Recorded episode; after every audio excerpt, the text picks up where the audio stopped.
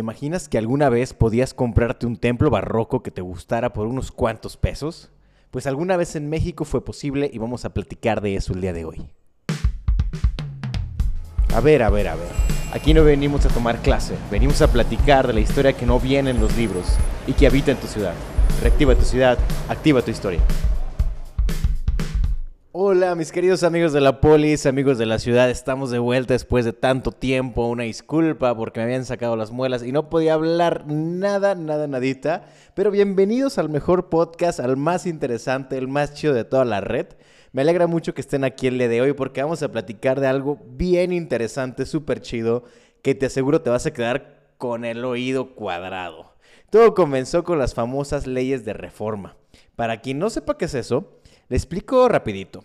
Antes en México, y estamos hablando de 1855 para ser exactos, cuando Ignacio Comonfort, Benito Juárez toman el poder y empiezan a hacer una expedición de un montón de nuevas leyes y decretos que válgame, parece que se volvieron locos con un decreto tras otro, promulgando ley tras ley la ley Juárez, la ley La Fragua, la ley Libertad de Prensa, la ley Lerdo, la ley Ocampo, el decreto de coacción civil de los votos religiosos, el decreto que suprimió la Compañía de Jesús, la ley Iglesias, pero de la que vamos a hablar el día de hoy y la que nos corresponde es la ley de nacionalización de bienes eclesiásticos.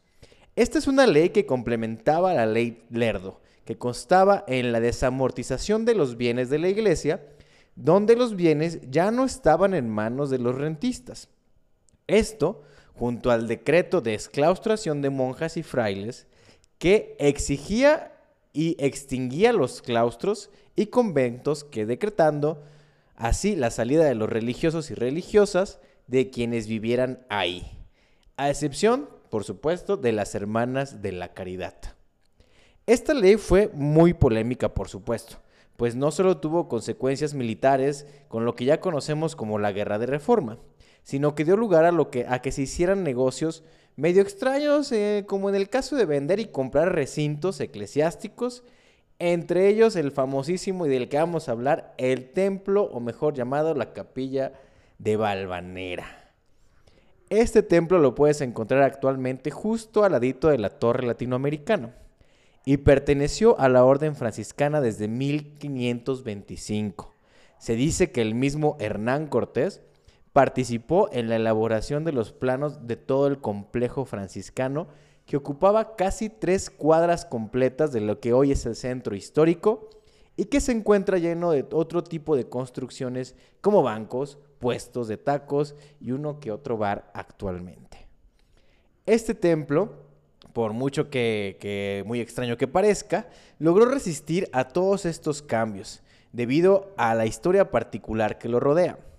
Pues resulta que el líder de la iglesia episcopal anglicana, que ya tenía muchas ganas de entrar al territorio mexicano, ayudado por el entonces secretario de Hacienda Matías Romero, aprovecharon la situación de todas estas leyes y promulgación de decretos y se lo vendió por menos de 100 pesos mexicanos.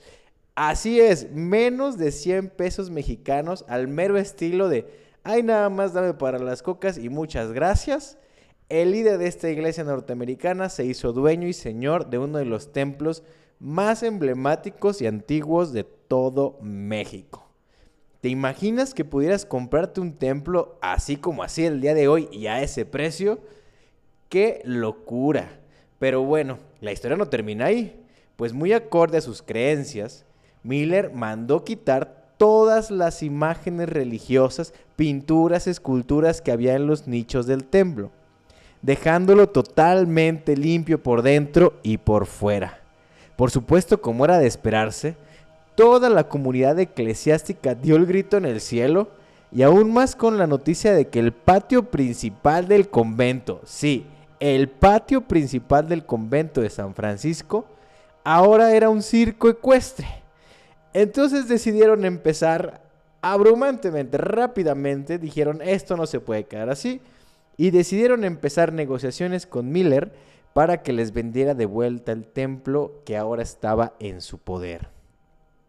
Después de negociar y se llegó a una conclusión muy abusiva, una negociación totalmente atropellada, pues Miller devolvió el templo a la comunidad por mucho, mucho, mucho, mucho más de lo que había comprado. Y sin imágenes y en medio de incluso una reconstrucción. El daño patrimonial fue innumerablemente gravísimo.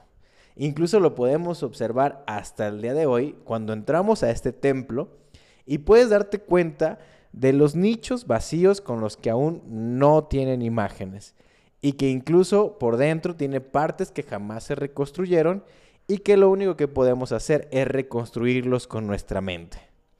Qué interesante, ¿no? Cuando vayas a la Ciudad de México y puedas darte una escapada, te recomendamos ir al templo que se encuentra justo al lado de la Torre Latinoamericana para que tú mismo vivas y reactives este espacio. Mientras tanto, puedes ver la dirección y fotos que tenemos en nuestro blogger Diagonal City Museo y por supuesto en www.citymuseo.com. ¿Qué está la historia de hoy, no? Muy interesante. Pues hasta aquí llegamos amigos, no se olviden de compartir y seguir el podcast, darnos mucho amor en las redes sociales de City Museo, recomendarnos, seguirnos y lo más importante de todo, compartir y reactivar las historias de tu ciudad con quien más confianza tengas. Hasta la próxima City Historia.